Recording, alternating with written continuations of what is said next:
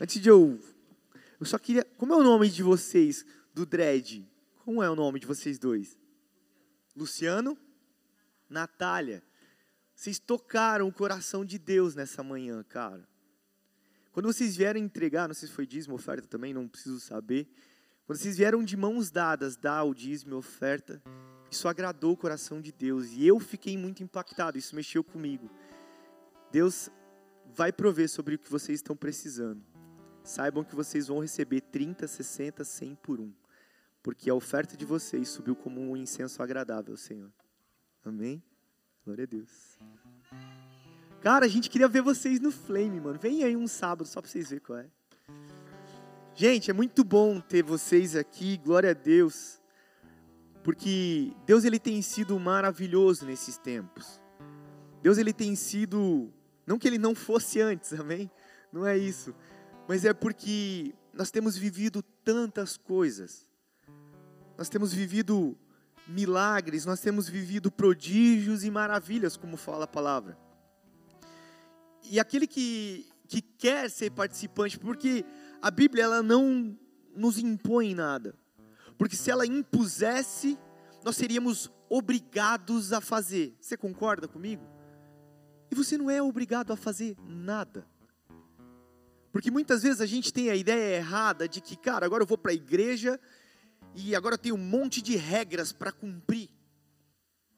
Quando na verdade, Deus ele tem uma melhor vida para você, ele tem um melhor casamento, ele tem um melhor trabalho, ele tem um, uma vida perfeita para você. E eu não estou dizendo que essa vida perfeita não vai ter guerra, não vai ter luta, não vai ter atrito, não vai ter pessoas bravas, não vai ter discussão. Não é isso. Mas é porque a vida que Deus tem para mim e para você, ela é uma vida perfeita. E ela não depende de mim e de você seguirmos à risca aquilo que Ele falou, porque nós somos obrigados. Nós simplesmente seguimos aquilo que ele falou porque nós o amamos. E é muito diferente quando eu faço por amor ao invés de fazer por obrigação. Eu tô casado e glória a Deus por isso. Essa é a mulher mais linda do mundo que vocês vão ver na face da terra de vocês e não a outra. Faz, é verdade, ela concorda porque é verdade. Nós estamos fazendo 10 anos de casado e Deus é bom demais. Não vou fazer a piadinha hoje, amor, porque, né? Só quem estava ontem sabe da piadinha.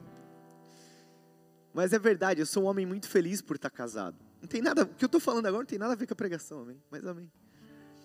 E durante esse tempo todo a gente vive tantas coisas difíceis, tantos altos e baixos. E um casamento você não vive porque você é obrigado. Ah, eu tenho, eu sou obrigado a amar. Seria muito ruim viver alguns anos da sua vida, ou talvez a vida inteira, sendo obrigado a amar alguém que você não gosta. Você concorda comigo? Então por que você acha que Deus te obriga a amar Ele? Não obriga. Venha a mim, aquele que está cansado e oprimido, e eu vos aliviarei. Se você quiser, você pode ir a Ele e Ele vai te aliviar. E é sobre alívio, sobre cura, que nós vamos falar nessa manhã. Quando Deus me ministrou essa palavra, eu fiquei remoendo e pensando, nunca se falou tanto em cura. Nunca se pediu tanto sobre uma cura. Nunca tem se falado tanto a respeito de uma esperança de cura.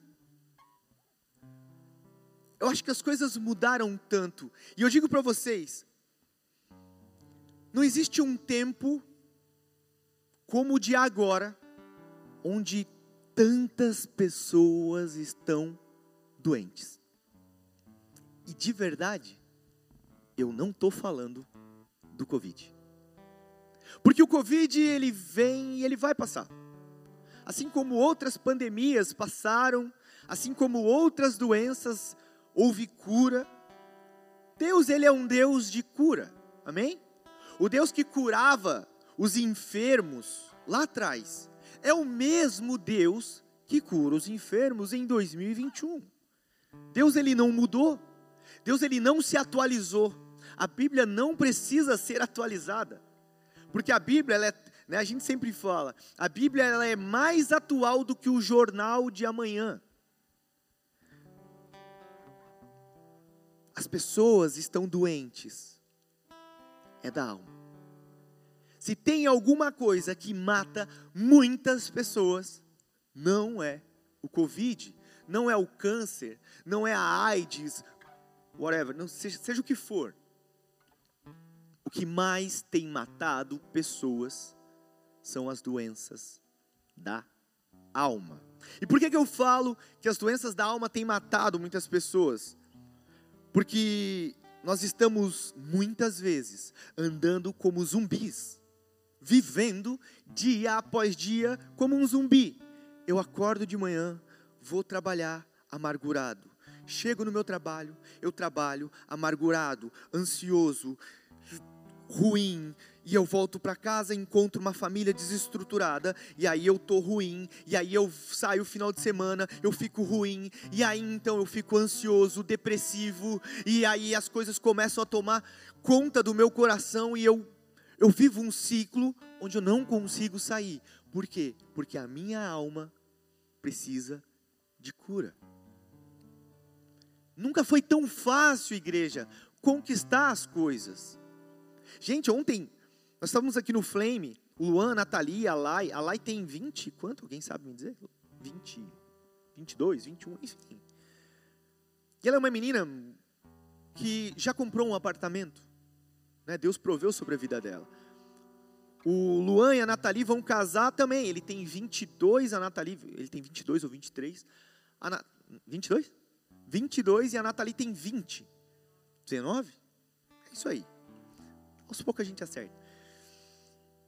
E Deus já proveu um apartamento para eles também.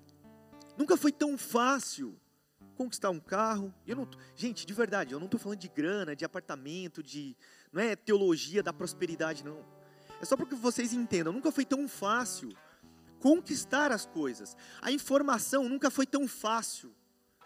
Nunca foi tão fácil. Hoje uma criança de sete anos, ela tem mais informação do que Nero no período de Roma todo. Você entende que loucura? Meu filho tem seis anos.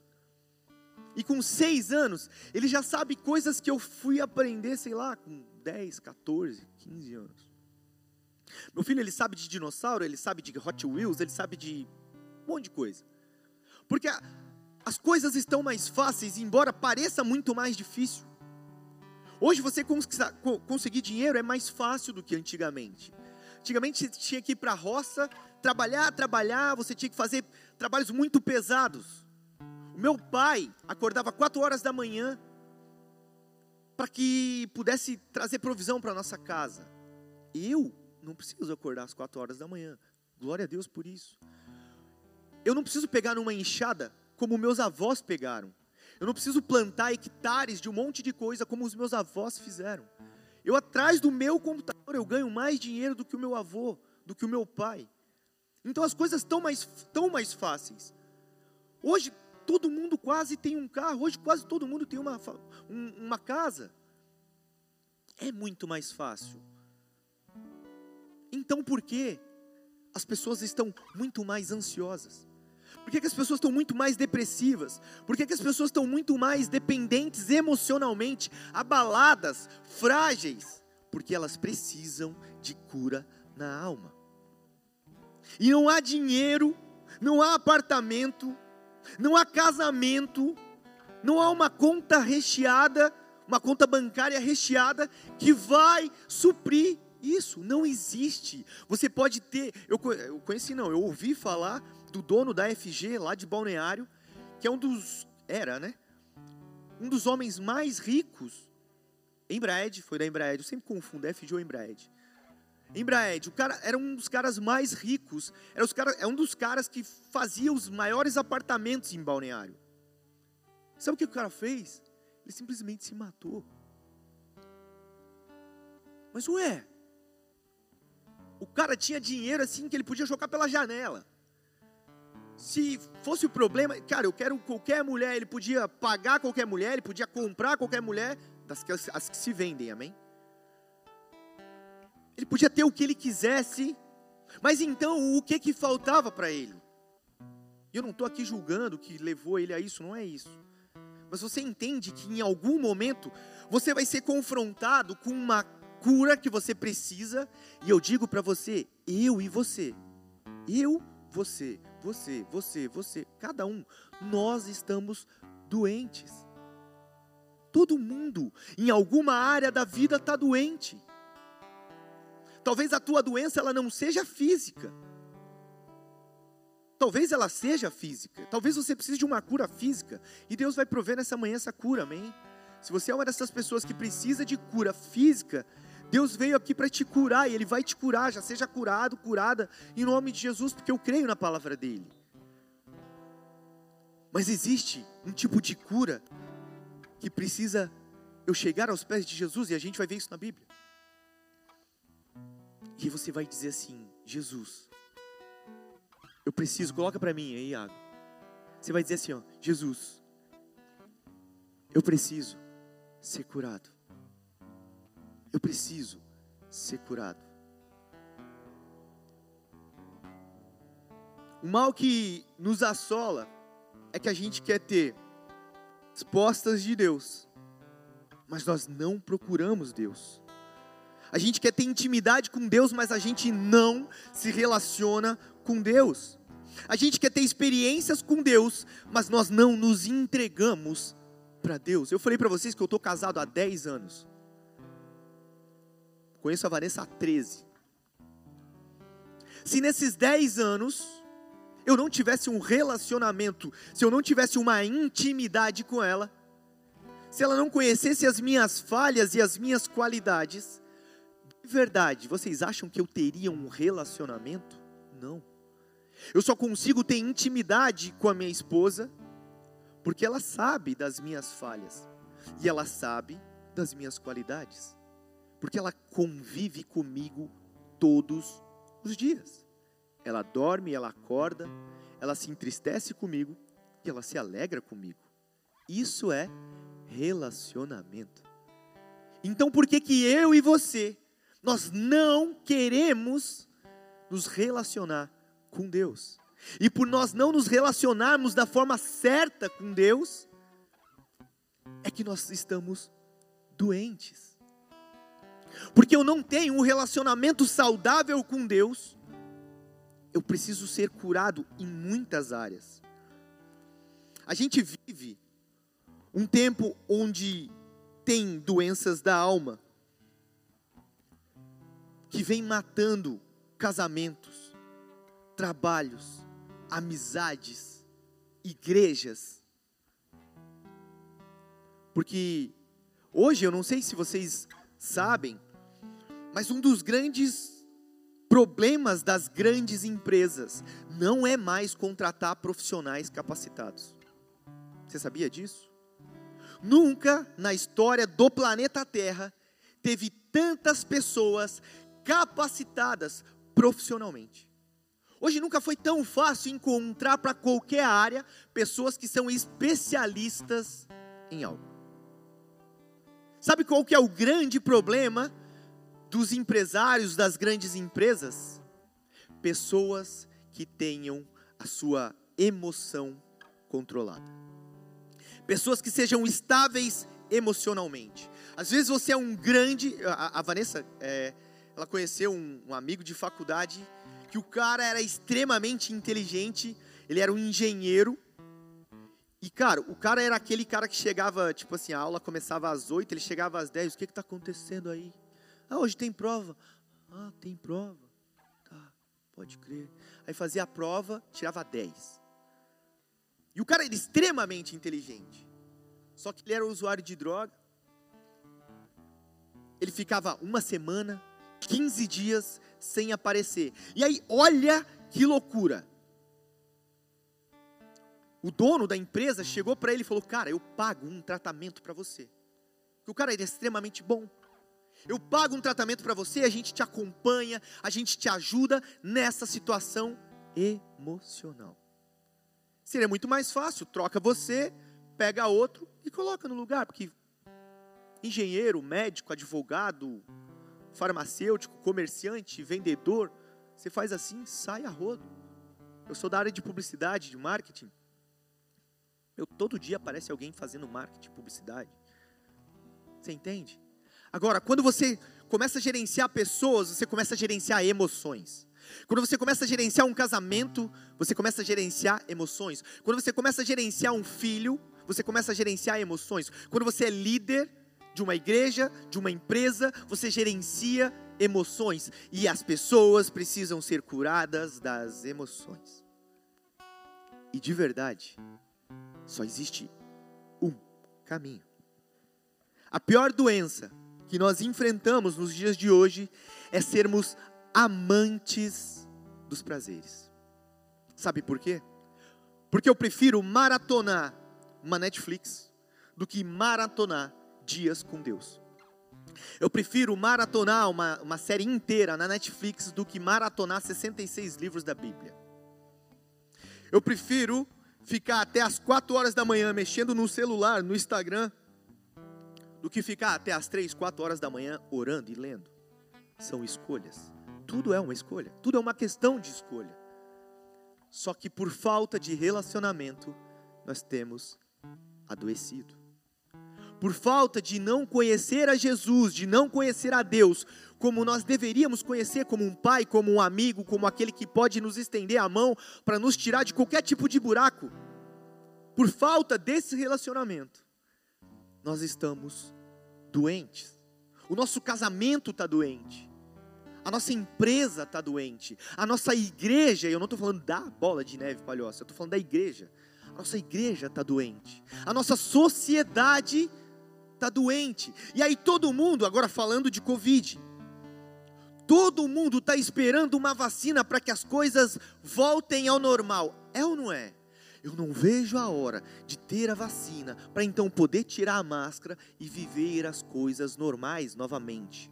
Sim ou não? Esse é não um pensamento que passa na tua mente? É, é normal. Agora, me responde: quando é que as coisas foram normais? Quando foi? As pessoas continuam matando, as pessoas continuam roubando, as pessoas continuam mentindo, traindo. Você entende que o nosso mal não é uma doença chamada Covid?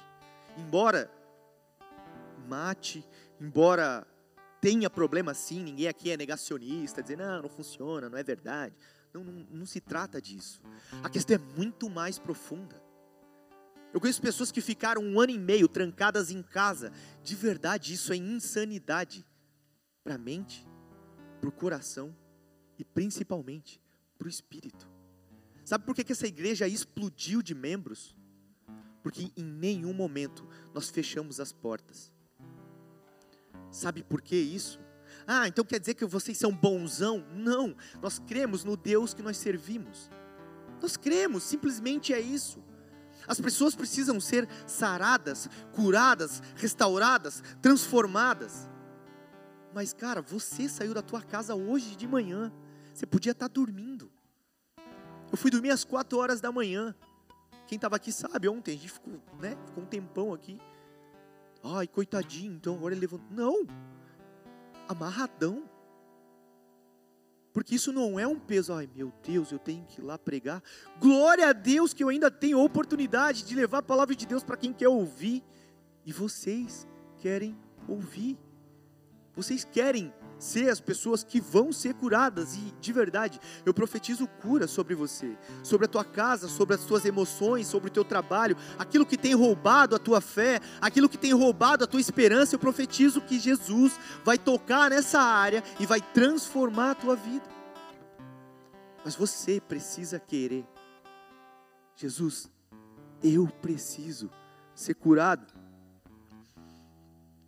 A boa notícia que no meio desse caos todo, nós temos um médico. Nós temos um médico. Abre a sua Bíblia em Marcos 2, 17. Cara, Jesus é maravilhoso. Deixa eu pegar minha água que já está aberta aqui. Marcos 2, 17.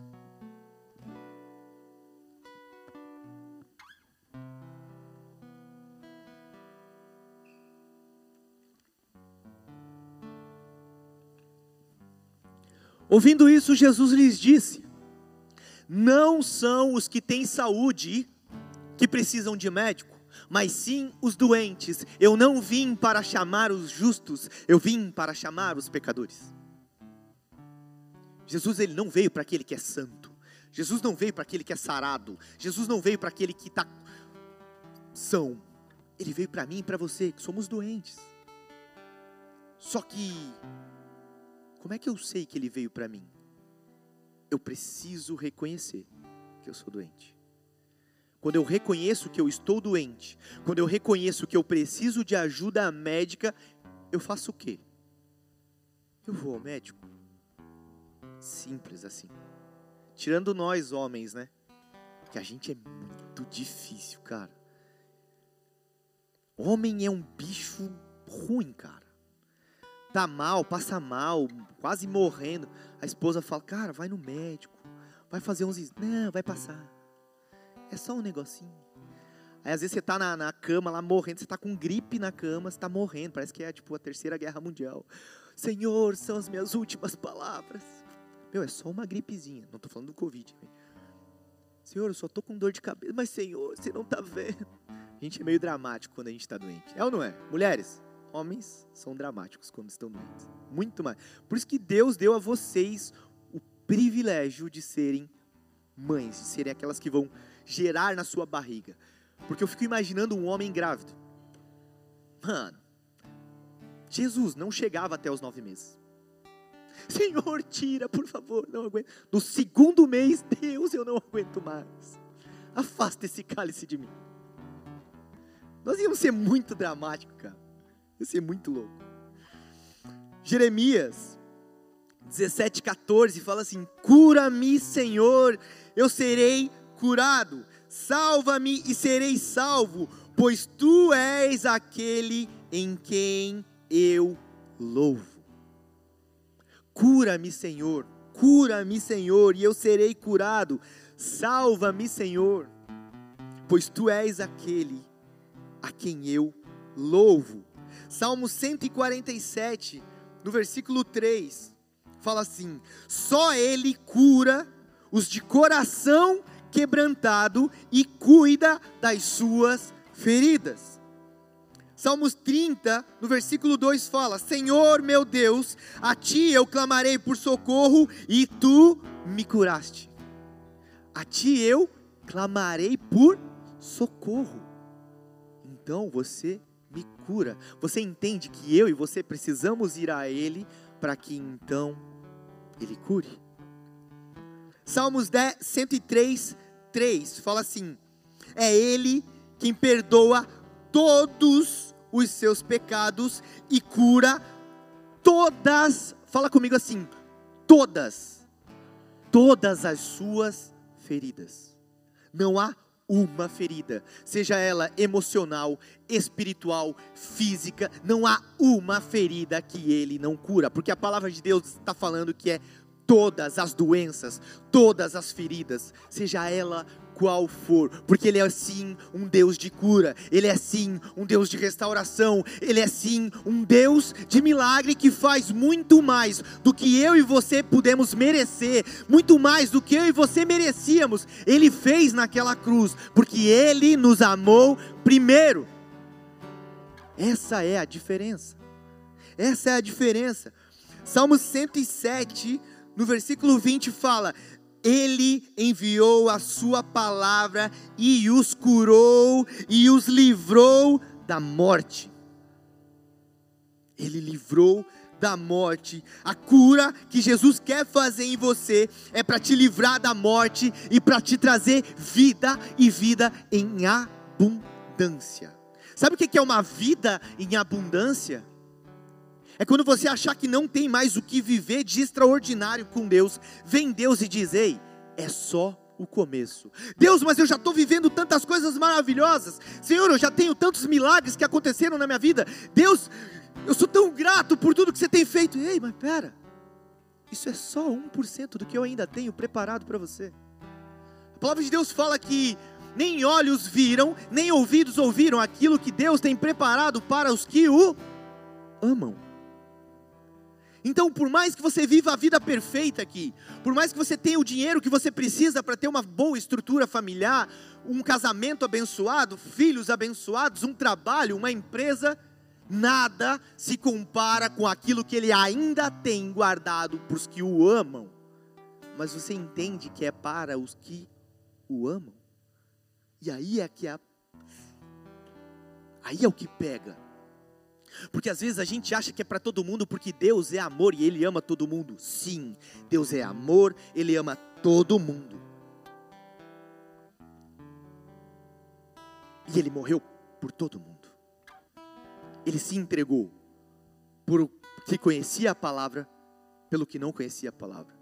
Por o assassino, para aquele que nunca tinha matado uma mosca. Ele se entregou por mim, por você, por estuprador, pelo assassino, pelo político que é ladrão, enfim, foi por todo mundo. Mas a diferença é que nós, eu, você, o estuprador, o assassino, o político ladrão, seja quem for, nós escolhemos se nós vamos a Ele. Vocês vieram, vocês escolheram ir a Ele. Porque muito mais do que vir para o culto, porque eu tenho que ir para o culto, cara, eu quis estar aqui. E essa faz toda a diferença.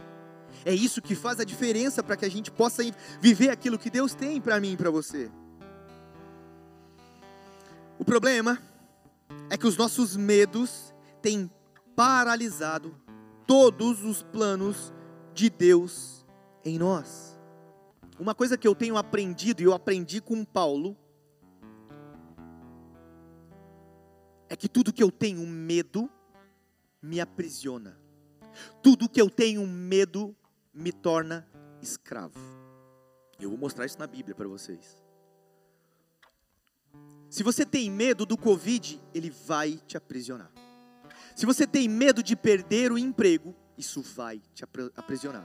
Se você tem medo de perder o seu marido, a sua esposa, se você tem medo de qualquer medo, de qualquer coisa, isso vai te aprisionar. Mas em Cristo, nós somos livres. Porque Ele quem traz a provisão. É Ele quem cura aquele que precisa de cura. É aquele que restaura quem precisa de restauração. É aquele que restaura um casamento que era destruído. O meu casamento nunca foi tão maravilhoso quanto é o tempo que a gente está vivendo hoje. É o momento que a gente mais está amando um ao outro e a gente tem mais maturidade, a gente tem mais Jesus. E é isso que faz algo ficar extraordinariamente bom. Você quer que o teu trabalho seja um lugar bom? Tenha Jesus lá. Você quer que o teu casamento seja um lugar onde você possa dizer: caramba, Deus, obrigado, porque é a melhor fase da minha vida. Tenha Jesus ali. Você quer que a tua igreja seja um lugar maravilhoso para congregar? Faça parte daqueles que têm Jesus e que trazem Jesus. Porque às vezes a gente fica esperando que alguém venha e derrame um pozinho na cabeça e diga: agora você está autorizado a ter Jesus. Não. Bom se fosse. Aí que a gente fazia uma fila jogava um pozinho, bom, próximo, próximo. Agora você tem Jesus, próximo. Não funciona assim. Porque Ele quer ter relacionamento com você. Ele te conhece pelo nome. Antes de você ser fecundado, antes de você nascer, Deus já tinha preparado você. Olha que loucura. Ele não te fez e aí então te deu um plano. Ele tinha um plano, então ele te fez para esse plano. E isso é amor. Ei, eu não vou ter um filho para satisfazer as minhas vontades. Eu vou ter um filho para chamar, para ele ter um relacionamento comigo. E então nós temos uma vida maravilhosa juntos. É isso que Deus pensou. Porque eu não sei você, mas muitas vezes eu pensei, Deus, para que você fez a gente? É um bando de gente ruim. É um bando de gente que vira as costas para você no primeiro problema. Dá um BO, não, acontece uma coisa boa, uau, tô com Deus, Jesus é bom, nossa, demais. Acontece uma coisa ruim, cadê Deus? Deus, onde é que você está? Olha só, agora eu estou doente, olha meu casamento. Esse negócio de Deus não funciona. Aí você vira as costas. E eu fico, Deus, para que tu criou a gente? Você tinha os anjos que faziam adoração perfeita, todo o tempo, sem parar, incessantemente, todo o tempo, te adorando, te glorificando, santo, santo, santo, santo. Aí você fez um bando de boca mole que hum, prefere ver Netflix, prefere estar no Instagram, prefere estar em um monte de lugar. Tô falando de mim também, tá, gente? Não tô falando de vocês, não. É de mim. Pra quê? Você podia ter feito um monte de gente perfeita. Ué, você não é Deus? Faz gente perfeita. Ele fez. O problema é que ele fez gente perfeita. Só que sabe qual que é o grande outro grande problema? É que as pessoas que eram perfeitas escolheram não ter relacionamento com ele. Porque quando ele disse assim: "Ei, vocês podem fazer o que vocês quiserem, mas não toca nisso aqui. Para que você tenha a vida eterna, fica aqui comigo. Você não vai experimentar dor. Você não vai experimentar traição. Você não vai experimentar coisas ruins. Mas, cara, fica longe disso aqui. Tá bom? Era uma árvore no meio de milhões de árvores. Mas sabe o que, que o homem faz? Sabe criança quando você diz não mexe aí. Nada mais em volta existe, é só aquilo. É isso. Nós somos essas pessoas. Eu falei para vocês que aquilo que eu temo eu me torno escravo. Efésios 3:1 fala: Por essa razão, eu, Paulo, sou prisioneiro de Cristo. Por amor de vocês, gentios. Sabe quem são os gentios? A galera da Palhoça, a galera do Rio Grande do Sul, a galera do Brasil, a galera dos Estados Unidos, todo aquele que não era judeu. Eu sou prisioneiro de Cristo. Paulo estava dizendo: Ei, eu temo a Deus, eu temo a Cristo, então eu sou prisioneiro a Ele. Quando você teme algo, você é prisioneiro de algo. Se você tiver que ser prisioneiro de alguém, se você tiver que temer alguém, que seja Jesus porque ele não é o carrasco, ele não é aquele que é um ditador. Se você for prisioneiro, escravo, parece duro isso, né? Ser escravo de Cristo, ser prisioneiro de Cristo, parece uma coisa ruim. Mas quando eu entendo que se eu sou prisioneiro do rei, eu vou viver com o rei.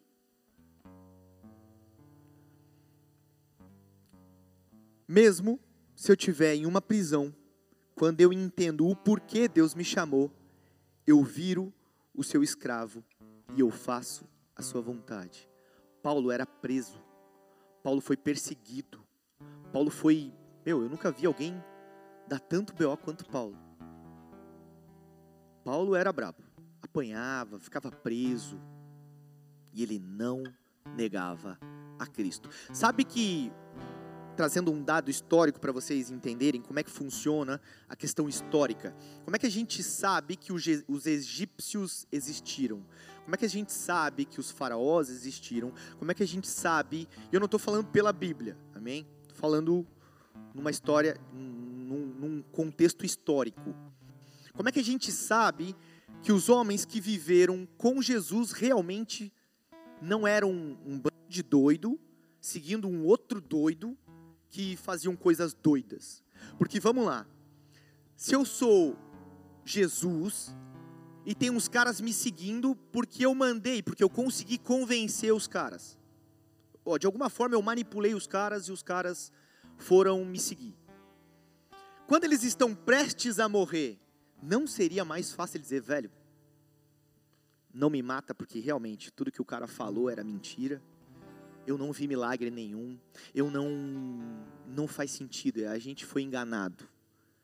Não seria muito mais fácil? Então é assim que a história, não estou falando da Bíblia, a história, um contexto é contado para que isso seja uma verdade. Então as pessoas entendem, os historiadores entendem, que além de todas as provas físicas, ninguém conseguiria convencer alguém no meio da morte para dizer, ei, me segue, sendo que não tinha nenhum tipo de benefício.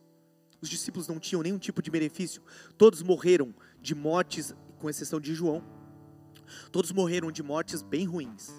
Pedro foi crucificado de cabeça para baixo, uns foram cortados cabeça. Você entende?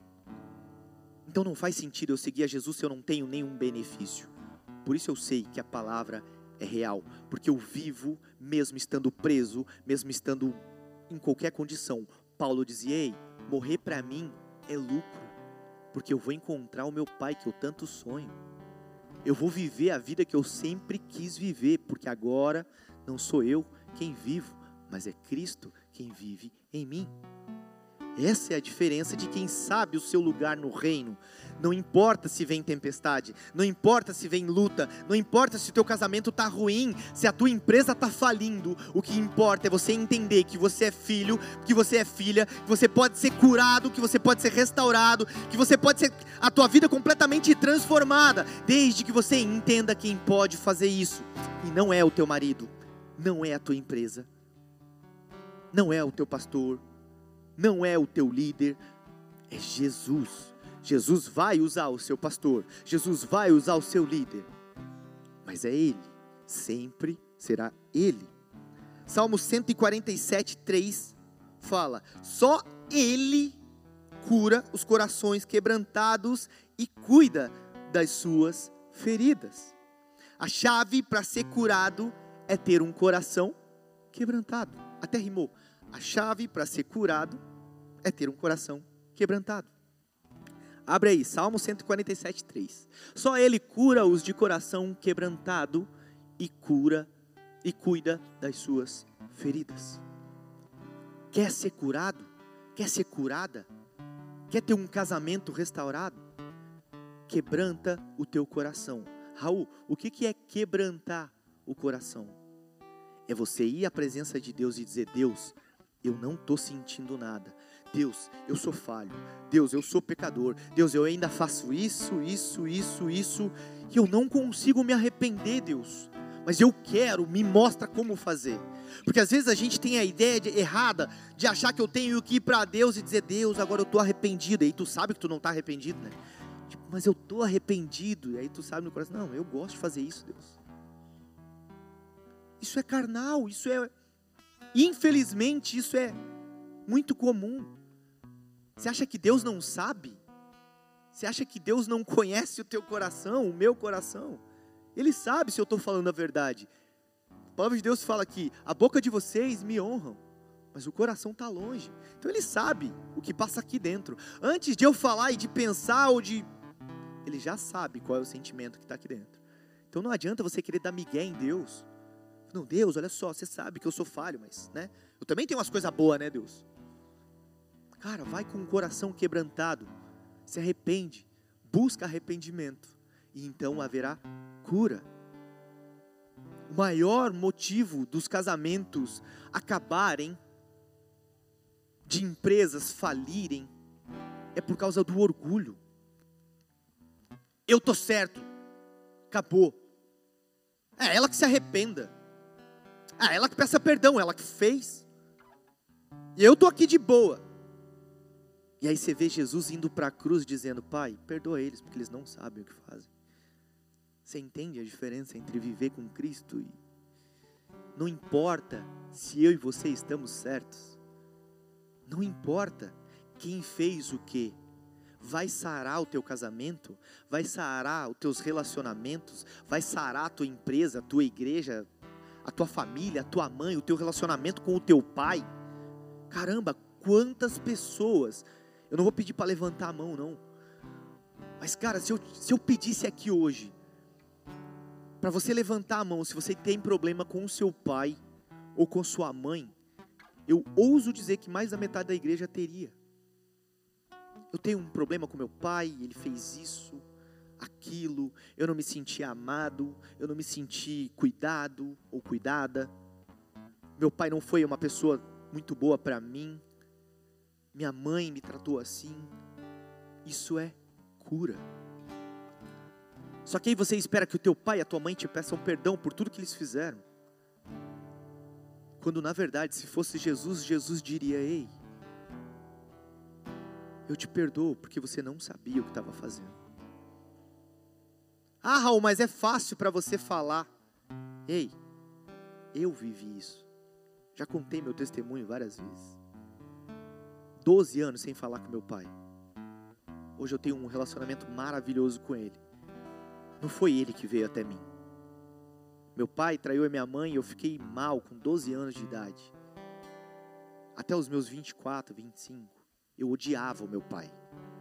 Quando eu resolvi, eu resolvi ir lá pedir perdão pelos sentimentos que eu tinha, por tudo que eu queria, eu fui curado.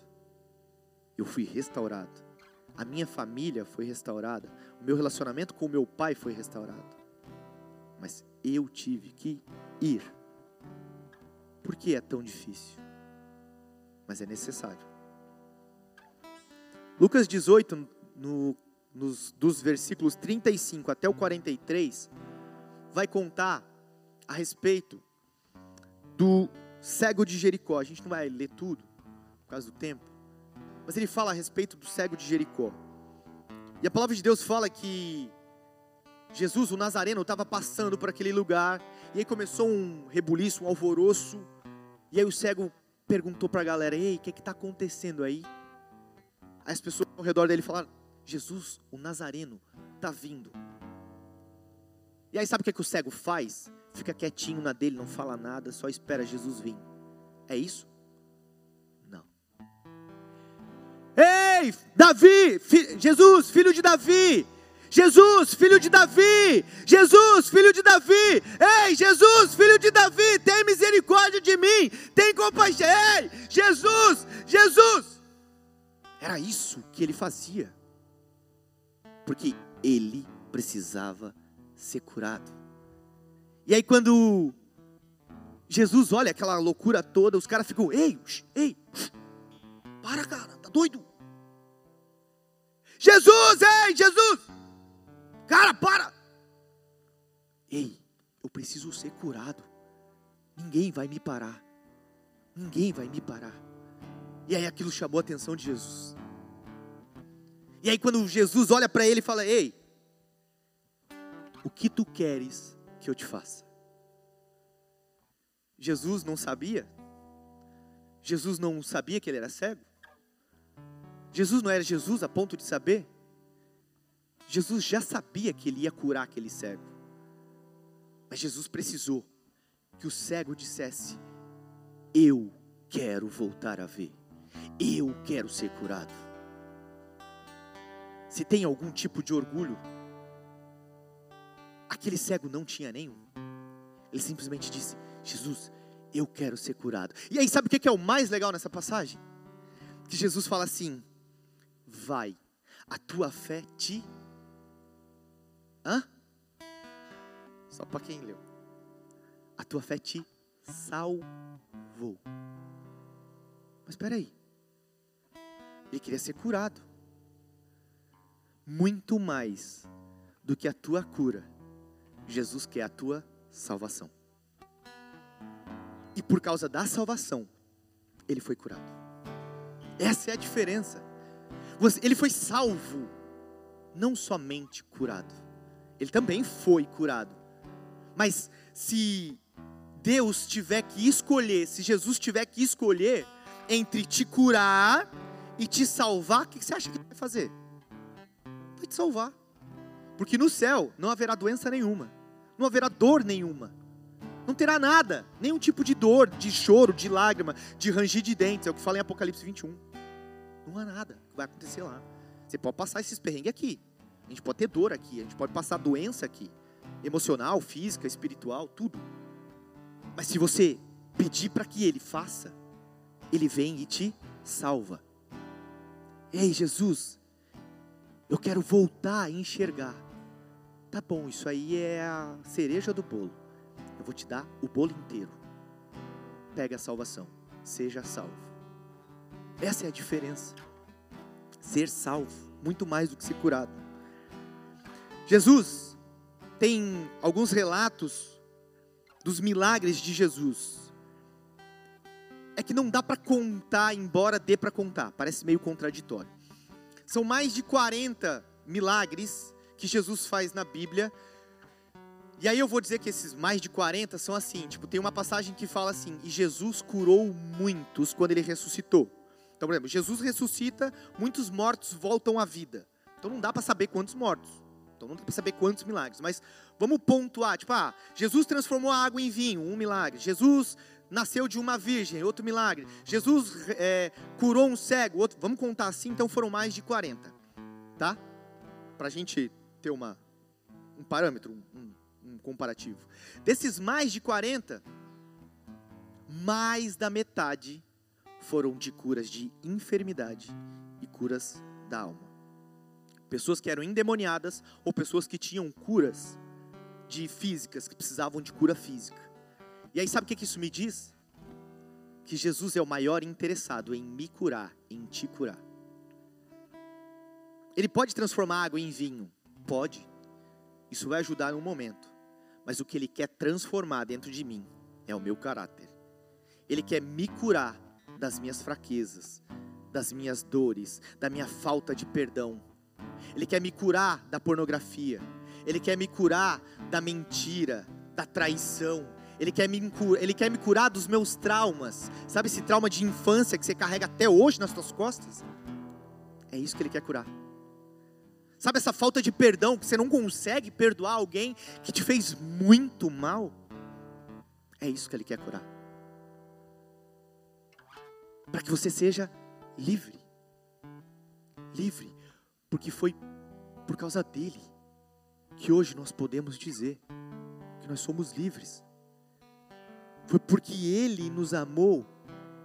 Antes de eu amar a Ele, antes de eu escolher a Ele, Ele já tinha me escolhido.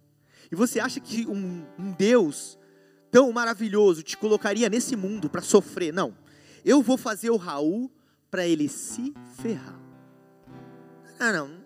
Eu, eu gosto. Eu sou um Deus que é brabo. Vou botar o Raul nesse mundo, então ele vai sofrer, você acha de verdade? Deus ele não tem prazer no teu sofrimento, no meu sofrimento. E porque ele não tem prazer no nosso sofrimento, ele sofreu.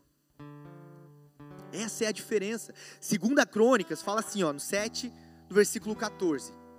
Se o meu povo que se chama pelo meu nome, se humilhar e orar, buscar a minha face, se afastar dos seus maus caminhos, dos céus eu ouvirei e perdoarei o seu pecado e curarei, sararei a sua terra. É isso.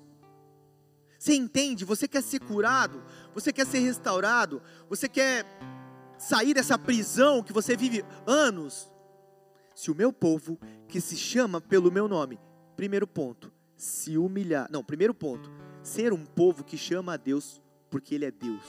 Reconhecer que Ele é Deus. Se humilhar. Sabe o que é se humilhar? Quebrar o coração orgulhoso. Por muitos anos eu tive um coração orgulhoso. A Vanessa sofreu muito com isso, meu pai sofreu muito com isso, minha família sofria muito com isso, porque eu tinha um coração orgulhoso porque a minha opinião era o que valia e estava tudo certo e ninguém. É, eu penso assim mesmo, tá certo e é isso aí. Gostou, não gostou, gostou, azar é teu. Não me importo com o que você fala. Muitas vezes eu pensei isso. Coração orgulhoso, que precisa se humilhar e orar, buscar a minha face e se afastar dos seus maus caminhos. E aí então dos céus eu ouvirei perdoarei os seus pecados. Depois que ele perdoa, ele sara a tua terra. A cura é disponível para quem se humilhar, para quem orar e para quem buscar a Cristo e se afastar dos seus maus caminhos. Isaías 53, para a gente ir encerrando. Isaías 53, no versículo 4 a 5. Verdadeiramente ele tomou sobre si as nossas enfermidades e as nossas dores levou sobre si. E nós o reputávamos por aflito, ferido de Deus e oprimido.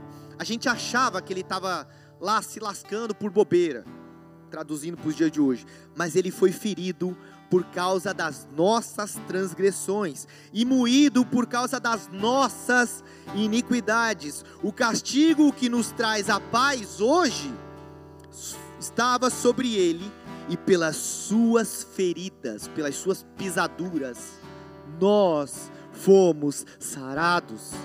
Nós fomos sarados. Eu e você, nós fomos sarados.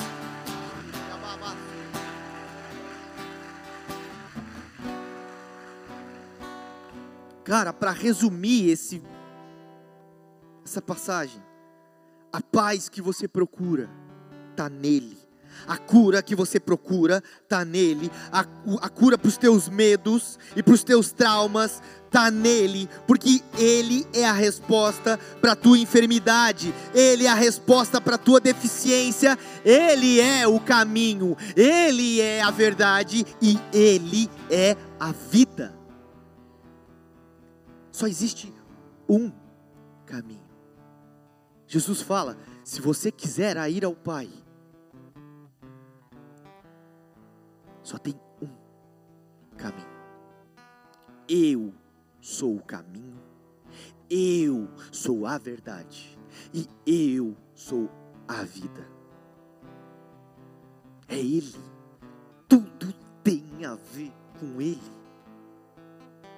Se você quer ser curado, curada, é Ele. Se você precisa ser restaurado, se você precisa encontrar um caminho, uma verdade, e se você quer de verdade ter uma vida, é Ele. Você pode viver fora da presença dEle, é uma escolha tua e minha. É eu e você que vamos escolher isso. Deus não vai descer do céu, do trono dele e dizer: Ei, Raul, senta aqui. Eu estou escolhendo por você, tu vai me seguir. Como eu queria que ele fizesse isso. Não, não, agora a partir de hoje tu vai me seguir e acabou. Mas sabe qual é o grande problema? É que está nas minhas mãos querer, não por uma religiosidade, porque de verdade eu não gosto de religião. Como assim, Raul? A religião afasta as pessoas. A religião, no verbo religare, é uma conexão com Deus. Mas se eu não entender que a religião é uma conexão com Deus, eu vou viver uma religiosidade. E aí, sabe o que é viver uma religiosidade? É você vir para um culto porque tem que vir para o culto, porque afinal de contas hoje é domingo, então tem que ir para o culto. Ah, porque, sei lá, faz 15 anos que eu estou no Bola de Neve, então, na quadrangular, na Assembleia de Deus, na, enfim. Então eu tenho que ir, porque né, minha vida é isso, ir para a igreja. De verdade.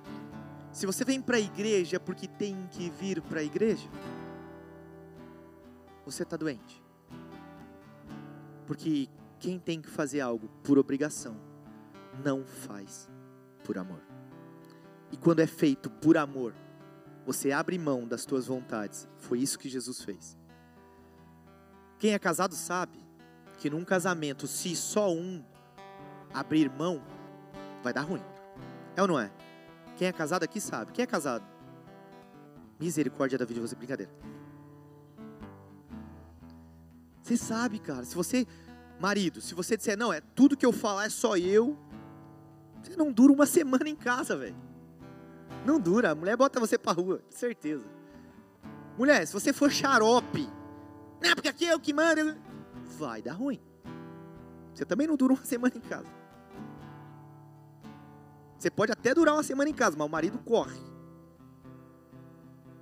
Você entende? Tem que haver um equilíbrio. Eu tenho que fazer por amor, eu abro mão de coisas que eu gostaria por amor. Ontem teve culto dos solteiros aqui. E eu não falo isso para, enfim, para qualquer coisa. A, a ordem do pastor era para que a gente tivesse, na ordem, depois ele abriu essa exceção para a gente, que a gente queria estar tá aqui. Ele falou assim, ó, todos os homens casados, é ou não é os homens casados? Todos os homens casados vão fazer algo para suas esposas. E a gente, é, a gente é líder dos jovens há oito, sete anos.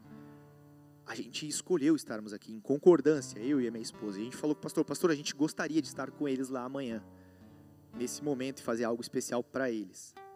Por amor a eles, a gente abriu mão de coisas para nós. E aí, sabe o que é o mais legal? Vou contar isso como um testemunho. Olha que legal. Nós chegamos em casa, eram umas quase duas horas da manhã. E aí, a minha esposa recebeu uma mensagem assim: Caramba, como foi, amor, a mensagem?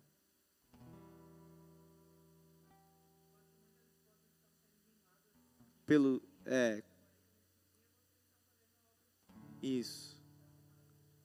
Daí, para honrar a vida de vocês, a gente vai abençoar vocês com um sushi. Falei, Deus, obrigado. Né?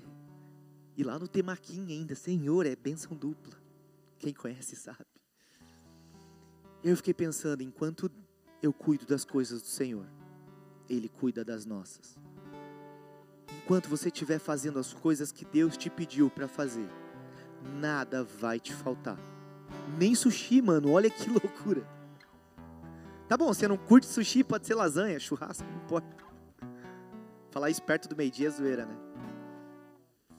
Você entende? Você quer ser curado? Vá até aquele que cura. Tenha relacionamento com aquele que vai te curar, com aquele que vai te restaurar. Talvez você não tenha noção, talvez você não tenha esperança para o teu casamento, para a tua empresa. Talvez você veio aqui hoje Deus, eu preciso curar as minhas emoções. Eu sou cheia de traumas. Sou cheio de traumas do passado. Muitas coisas me amedrontam, muitas coisas me assolam. Mas eu vim até os teus pés. E eu quero tocar nas tuas vestes. E eu quero ser curado. Eu quero ser curada. Chega para Jesus e diz: Jesus, eu preciso ser curado. Amém? Baixe sua cabeça, feche seus olhos.